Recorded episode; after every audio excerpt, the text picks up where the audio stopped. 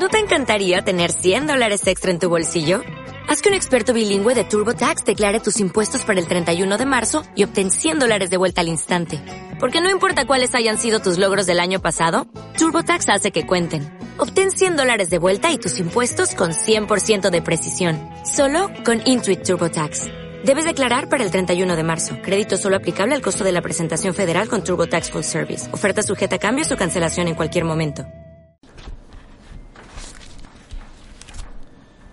De la historia de la psicología de Antonio Sánchez Barranco Ruiz, Sistemas, Movimientos y Escuelas. Leo el capítulo cuarto, Las escuelas de corte fenomenológico contemporáneas al buntismo, es decir, a Bunt. Introducción.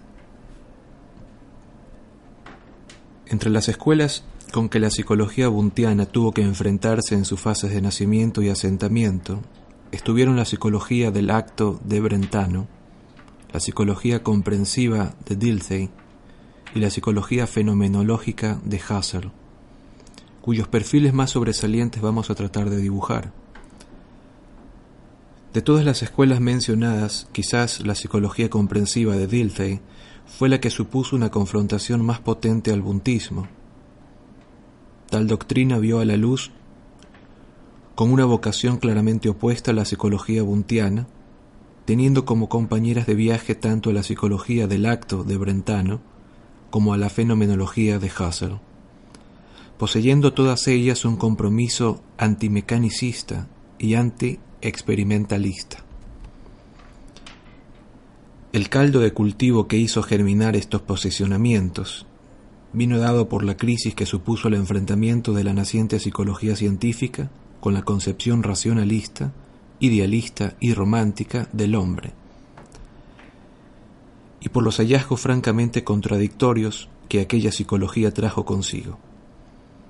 Si bien era de esperar que la filosofía idealista y especulativa sufriera un menoscabo por el progreso de las ciencias positivas y empíricas, el fracaso de las aportaciones buntianas reverdeció posturas menos materialistas y reduccionistas, tal como fueron las escuelas que vamos a considerar, que en todo caso renunciaron a muchos de los presupuestos de la filosofía tradicional.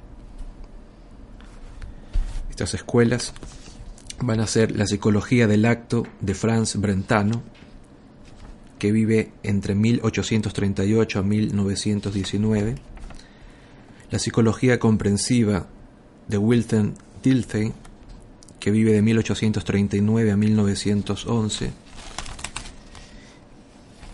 y la más importante de todas, la Escuela Fenomenológica de Edmund Husserl, que vive entre 1859 y 1938.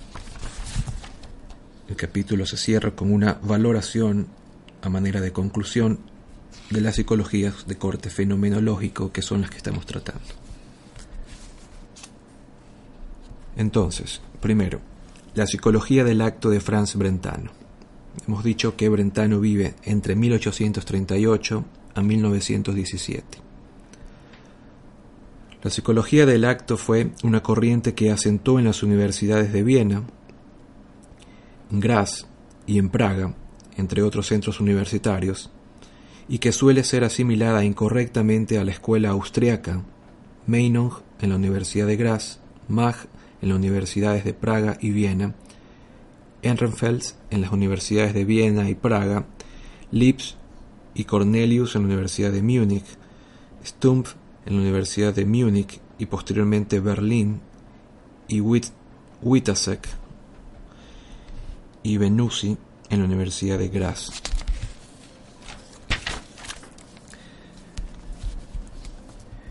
El padre de la psicología del acto fue Brentano, influyendo sus ideas en la psicología comprensiva de Dilthey y en la fenomenología de Husserl, así como en la psicología de la.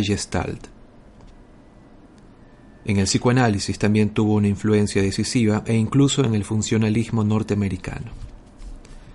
Franz Brentano, filósofo y sacerdote católico, nació en Marienburgo, habiendo estado vinculado a la Universidad de Wurzburgo antes de ser catedrático de Viena, cargo que ocupó desde 1874 hasta 1880, fecha en que tuvo que dimitir a causa de su casamiento y los prejuicios religiosos de su época. Había renunciado al sacerdocio en 1873, cuando estaba en Wurzburgo, por sus controversias con las doctrinas religiosas, especialmente por su reticencia a aceptar el dogma de la infalibilidad papal. En 1880 pasó a desempeñar el puesto de Privatdozent, docente privado, en la Universidad de Viena. Durante 15 años, trasladándose después a Florencia, en Italia, como investigador privado y finalmente en 1915 a Zúrich, donde falleció de apendicitis a la edad de 79 años. Brentano publicó en Viena La psicología desde el punto de vista empírico, obra que aparece en el mismo año que el segundo tomo de los Principios de Psicología Fisiológica de Wundt, Principios de Psicología Fisiológica de Wundt, donde define la psicología como una ciencia descriptiva de los actos psicológicos que se caracterizarían por su intencionalidad, siendo esto una consecuencia o una conciencia, perdón, acerca de actos y no de contenidos directamente puestos en marcha por el objeto. Este factor era decisivo para diferenciar el estudio del hecho psíquico del estudio del hecho físico. En el primer caso estaríamos ante la consideración de un conjunto de relaciones intencionales y no ante un mero conjunto de representantes del mundo externo, lo que estaba en notoria contradicción con el criterio de Bund. Un sencillo ejemplo puede ilustrar estos matices. En el proceso de la audición de un tono, de acuerdo con Brentano, es necesario distinguir entre el tono que se oye y el proceso de la audición del tono. El hecho de la audición es un acto psicológico, mientras que el tono oído es el contenido o resultado de este acto, oír un do medio es un proceso psicológico. Un do medio en cuanto algo oído no lo es, aunque este contenido, como cualquier otro, sea indispensable el proceso psicológico, pues por su misma naturaleza todo proceso psicológico se refiere a un objeto contenido. Para Brentano, en efecto, un acto psíquico no implica la referencia a un contenido, sino a un proceso que no forma parte del acto propiamente dicho. A esto es lo que denomina intencionalidad. En concreto, como expresa Ferrater, autor del gran diccionario filosófico Ferrater Mora, lo que importa a Brentano es, es la relación que vincula al sujeto con el objeto o contenido de un acto representativo, estando lo psíquico precisamente en esa relación, en ese acto que vincula sujeto y objeto, que es lo que se llama acto de la referencia intencional. Debe subyacerse, pues, que la intencionalidad de Brentano no tiene nada que ver con el concepto de intención, propósito o proyecto, sino que significa estructura correlacional o vinculación. Por consiguiente, todo fenómeno psíquico tiene para Brentano una estructura básica determinada. Es un acto en el que el sujeto tiene conciencia acerca del objeto o contenido, no siendo un mero contenido directamente derivado del mismo, tal como antes expresamos. Los fenómenos constituyentes de tales actos serían tres, representación, juicio y actividad afectiva, le hace amor y odio, siendo la representación el fundamento de los otros dos fenómenos.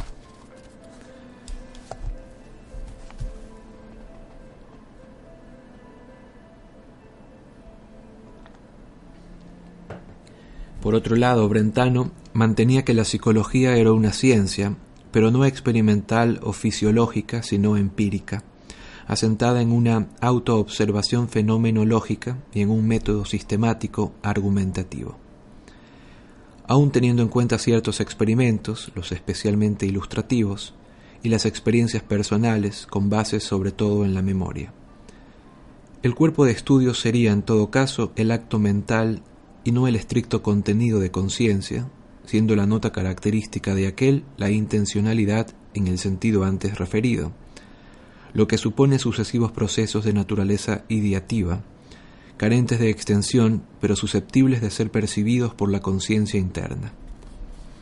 Todo ello implicaba, sin duda, un evidente enfrentamiento al buntismo, lo que también se dio entre los pertenecientes a la escuela austriaca propiamente dicha, cuyos miembros se opusieron al asociacionismo de Bund, resaltando las peculiaridades complejas de las percepciones del espacio y del tiempo, inexplicables por la química mental que subyacía en la perspectiva buntiana.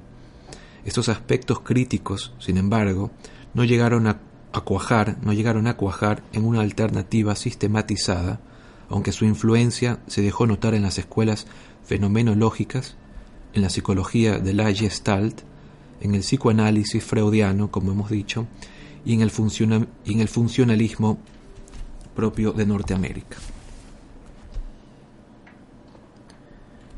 Esto con respecto a Brentano y su psicología del acto.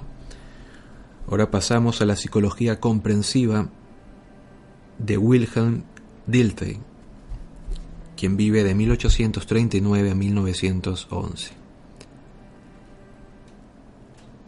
La psicología comprensiva, generalmente marginada de la historia de la psicología científica, emergió de la fenomenología su máximo líder, Dilthey, consideró que la psicología había que entenderla como una ciencia del espíritu y no como una ciencia de la naturaleza, debiendo perseguir un conocimiento descriptivo, cualitativo, comprensivo, vivencial e intuitivo en proyectos próximos a las ciencias de la cultura. Y ello porque el hombre, su principal protagonista, no es esencialmente un objeto físico, sino un ente que crea su propio devenir, debiendo buscarse el significado de lo que le acontece y no las leyes causales que regulan los ingredientes fisiológicos o de cualquier otro orden físico que subyacen tras su quehacer. La principal fuente teórica y metodológica de esta escuela psicológica fue Wilhelm, Wilhelm Dilthey o Wilhelm Dilthey quien propuso que la psicología debía proceder siguiendo la vía descriptiva y hermenéutico-comprensiva y no la analítica y causal explicativa, ya que entendía que la vida psíquica no se ajusta a los modelos fisicalistas propios de las ciencias naturales, tanto por sus peculiares características como por la imposibilidad de someterla a genuinas observaciones y cuantificaciones.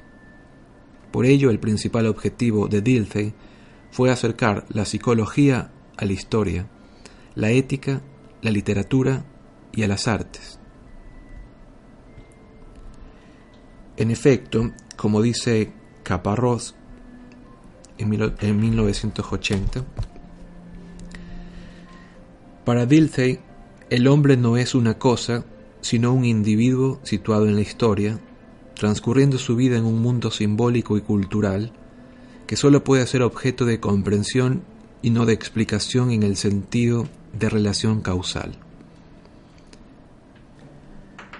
Dilthey nació en Biebrich del Rin, ocupando la cátedra de Historia de la Filosofía de Berlín en 1882. Desde aquí, desde este lugar, promocionó su particular visión del conocimiento, insistiendo en separar de forma tajante las ciencias naturales y las ciencias espirituales en función de su opuesto carácter. Los hechos naturales, pensaba él, nos son dados a través de un andamiaje conceptual y analítico, mientras que los hechos espirituales pueden captarse de un modo inmediato y global, siendo su significado susceptible de aprenderse en toda su realidad por el propio sujeto. Tal autognosis lleva directa e intuitivamente a las esencias y por consiguiente una captura del fenómeno muy distinta a la que trae consigo la metodología analítico-experimental, esto es, a una comprensión vivencial que accede a los significados peculiares y subjetivos y no a las explicaciones causalistas que suponen relaciones legales objetivas. Los primeros planteamientos del enfoque de Dilthey aparecen en 1865 en el ensayo sobre Novalis, el gran poeta alemán, hablando aquí de su deseo de, de, construir una psicología real que se ocupe de ordenar los componentes de nuestra alma, captando el sentido de sus conexiones íntimas, el significado histórico y vivencial de su existencia. Ya en acerca del estudio de la historia de las ciencias del hombre, otra de sus obras, esta de 1875, concreta la imposibilidad de conocer al individuo humano prescindiendo de su mundo histórico, de su biografía. Cuando escribe La Introducción a las Ciencias del Espíritu en 1883, las ideas de Dilthey están muy precisadas quedando definitivamente organizadas en ideas sobre una psicología descriptiva y analítica, obra esta de 1894, y en el mundo histórico de 1900 a 1910, donde es evidente su compromiso psicológico con la comprensión vivencial, dado que entiende que la vida psíquica humana solo es susceptible de esto.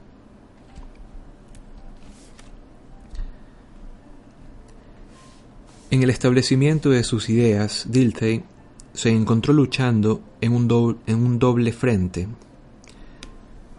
en un frente bifurcado.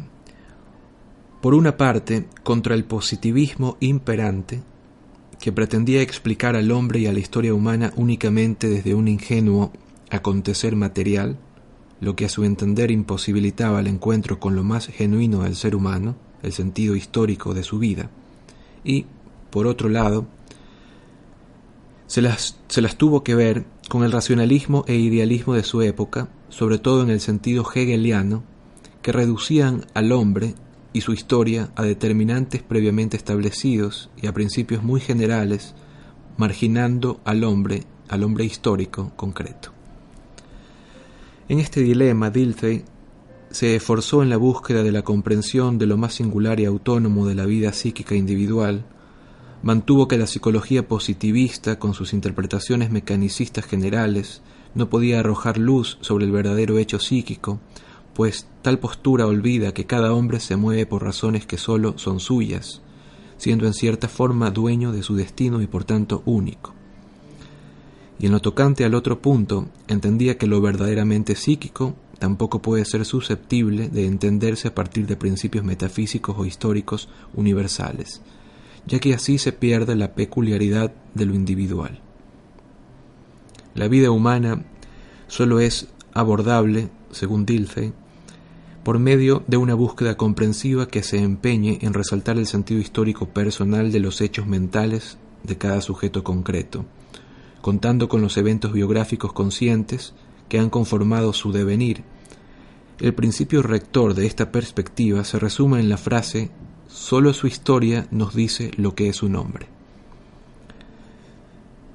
Solo su historia nos dice lo que es su nombre. Tal forma de entender la psicología conduce a un estudio de la conducta humana como una entidad histórica y consciente particular, histórica y consciente particular, forma que, como afirma Carpintero, lo psíquico queda delimitado para Dilthey por el marco de la experiencia consciente, donde se da una causalidad psíquica, una conexión vital distinta a la que domina en la naturaleza exterior, pues tal conexión tiene sentido para el sujeto.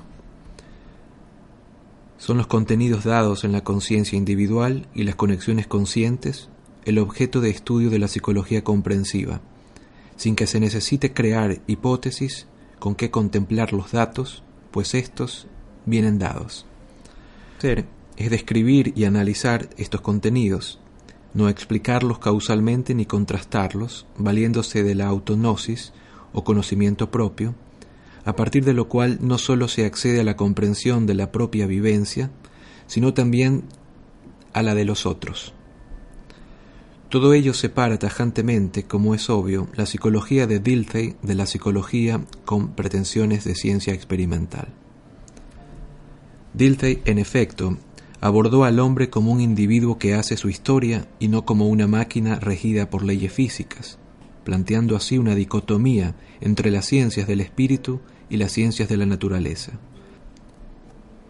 La psicología había de ser una ciencia del espíritu, un saber cercano a la historia, a la literatura, a la ética y a las artes, con capacidad para proporcionar conocimiento sobre el sentimiento de los actos humanos a través de la comprensión vivencial e histórica, algo totalmente opuesto a la explicación causalista de las ciencias naturales, presupuesto implícito en el atomismo y asociacionismo buntianos. En todo caso, el psicologismo de Dilthey fue combatido por Husserl y el historicismo por Ricard o Ricard. Se opusieron a la relativización del conocimiento que tales posicionamientos conllevan. Dicho de otro modo, y desde una perspectiva e-, epistemológica, se venía a subrayar que la doctrina de Dilthey abocaba en un conocimiento ideográfico y no nomotético, y por consiguiente ajeno a la genuina ciencia. Uno de los más importantes seguidores de la psicología comprensiva que ha de citarse es Edward Spranger, autor de Formas de Vida de 1914 y Una Psicología de la Edad Juvenil de 1924. Ya desde su tesis de doctorado, Los Fundamentos Psicológicos y Nociológicos de la Ciencia Histórica de 1905, se empeñó en una revisión crítica de los postulados de la psicología naturalista en la línea de Dilthey, aportando ideas originales que permitían sostener la posibilidad de una psicología científico-espiritual, detectando los principios generales que subyacen a lo individual, aunque estando siempre sumamente atento a lo diferencial, a lo que singulariza a un hombre respecto a otro.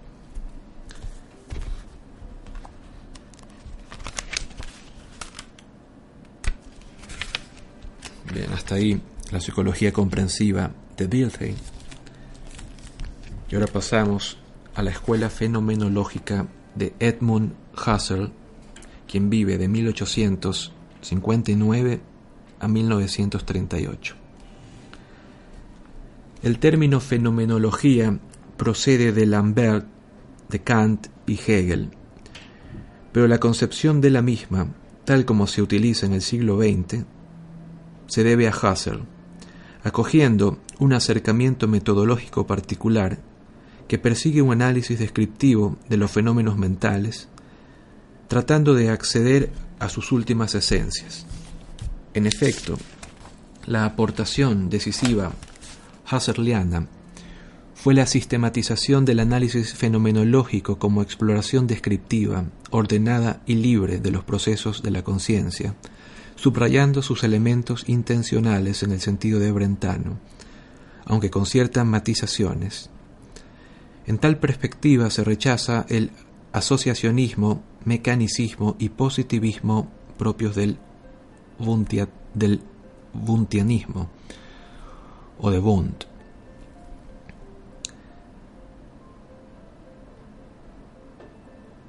Edmund Husserl nació en Prosnitz, Moravia, estudió matemáticas con Weierstrass y asistió a las clases de Brentano en la Universidad de Viena entre 1884 y 1886.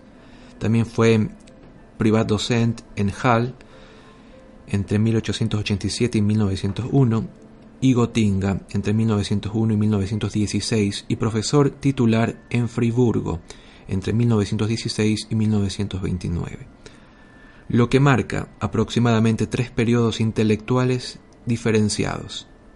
A. Su crítica del psicologismo y aceptación de la intencionalidad en los actos psíquicos, siguiendo a Brentano en esta fase. B. Una fenomenología descriptiva y C. Una fenomenología trascendental. El grueso de sus conceptos fenomenológicos sus clases de 1907 en Gotinga, se encuentran en ideas relativas a una fenomenología pura y, a una filosofía fenomenológica. Repito el título. Ideas relativas a una fenomenología pura y una filosofía fenomenológica, publicado en 1913. Aunque aquellos se introdujeron definitivamente en la psicología a partir de las investigaciones lógicas de 1900 y 1901. Husserl defendió la tesis de que la fenomenología es una ciencia de la conciencia pura, liberada de presupuestos y propensiones naturalistas, así como de implicaciones espirituales. Como tal, es una ciencia filosófica basada en la inspección inmanente o contemplación de las esencias. Para Husserl, la fenomenología es una ciencia filosófica anterior a la psicología y enteramente independiente de ella, yendo más allá de las experiencias inmediatas y objetivas, persiguiendo destacar las esencias o elementos puros de las mismas. La fenomenología trata de describir las experiencias mentales y sus objetos según el modo en que aparecen. La psicología trata de explicar las experiencias mentales buscando sus interrelaciones causales. La fenomenología exige metodológicamente de una suspensión de creencias y de juicios, intuitivo a los fenómenos de conciencia, actitud evidentemente opuesta a la científico-natural que implica ciertos a priorismos teóricos para poder explicar causalmente los hechos. Consiguientemente, la fenomenología husserliana defiende el análisis descriptivo de los procesos subjetivos, distinguiéndose por una búsqueda de las esencias o estructuras ideales de los, de los fenómenos, las cuales son intuibles se pueden intuir con el acercamiento metodológico que preconiza, siendo estos datos los únicos que se estiman como válidos y auténticos para construir una genuina ciencia de los hechos psicológicos. Se va, por tanto, más allá de los objetivos de la psicología comprensiva de Dilthey.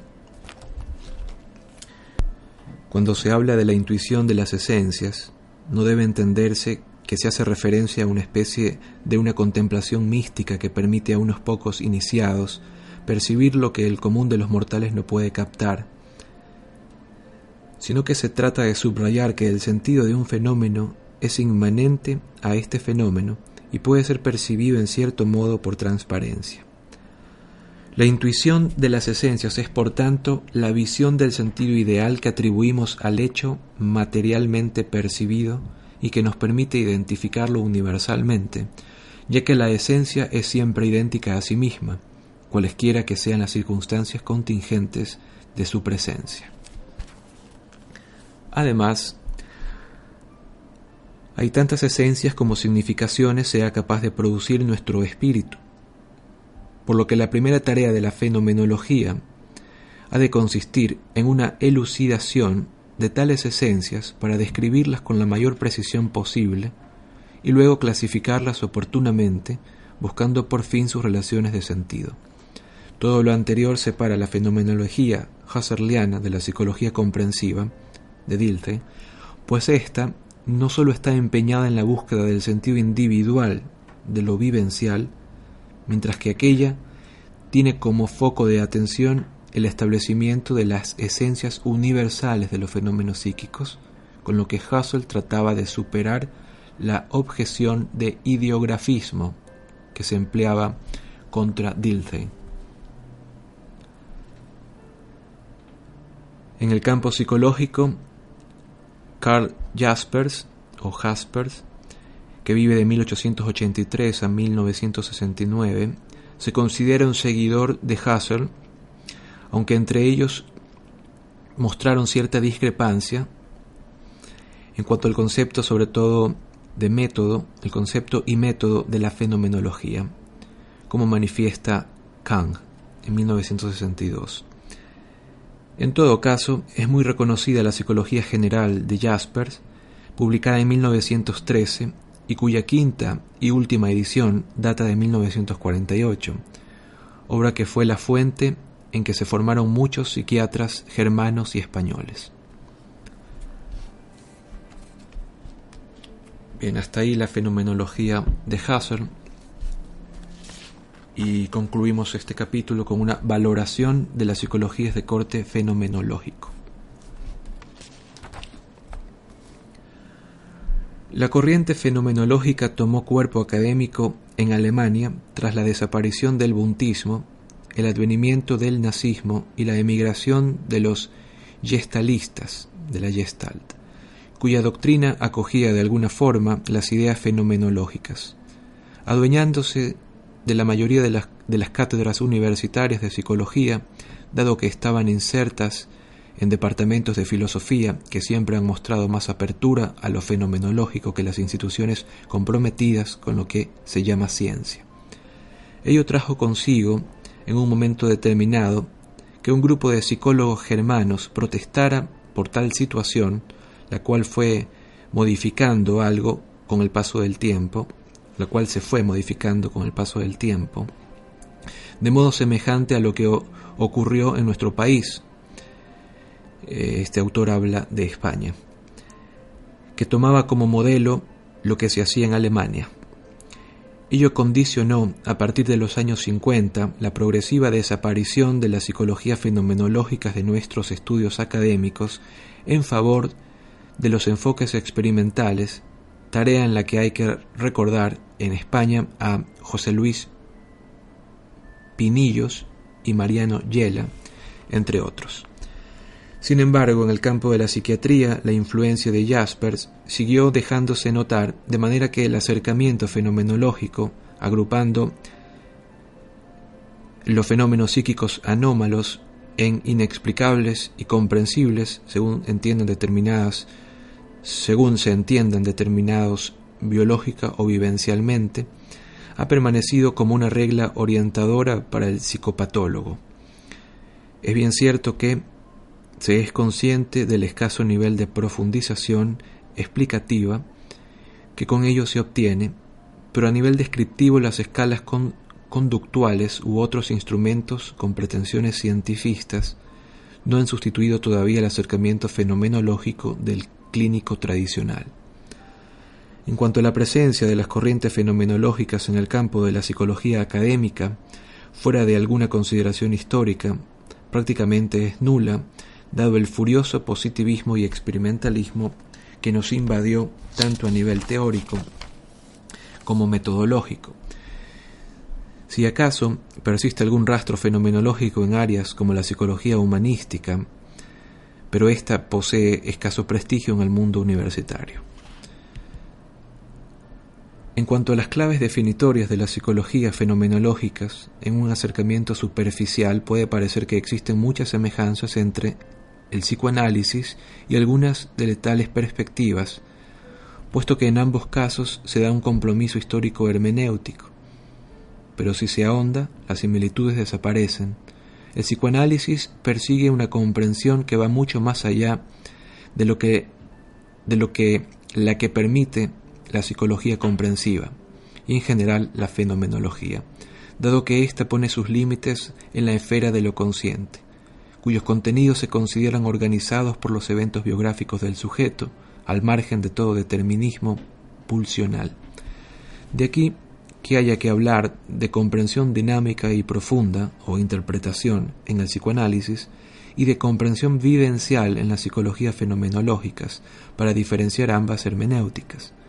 En efecto, el psicoanálisis apunta hacia la interpretación de los hechos de conducta a la luz de sus determinantes inconscientes y la psicología comprensiva acota lo psíquico por el significado de los hechos vividos conscientes.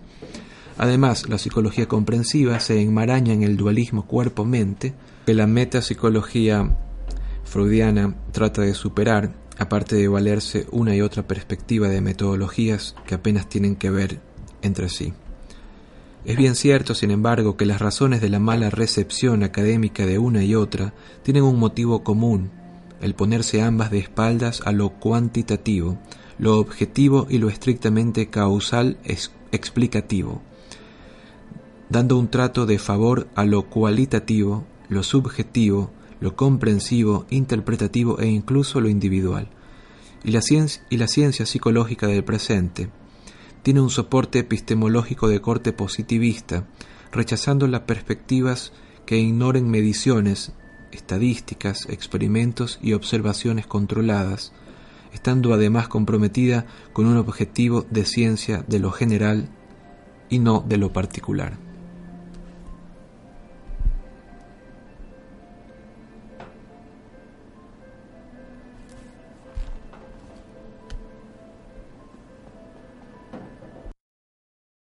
Dale más potencia a tu primavera con The Home Depot. Obtén una potencia similar a la de la gasolina para podar, recortar y soplar con el sistema OnePlus de 18 voltios de Ryobi desde solo 89 dólares.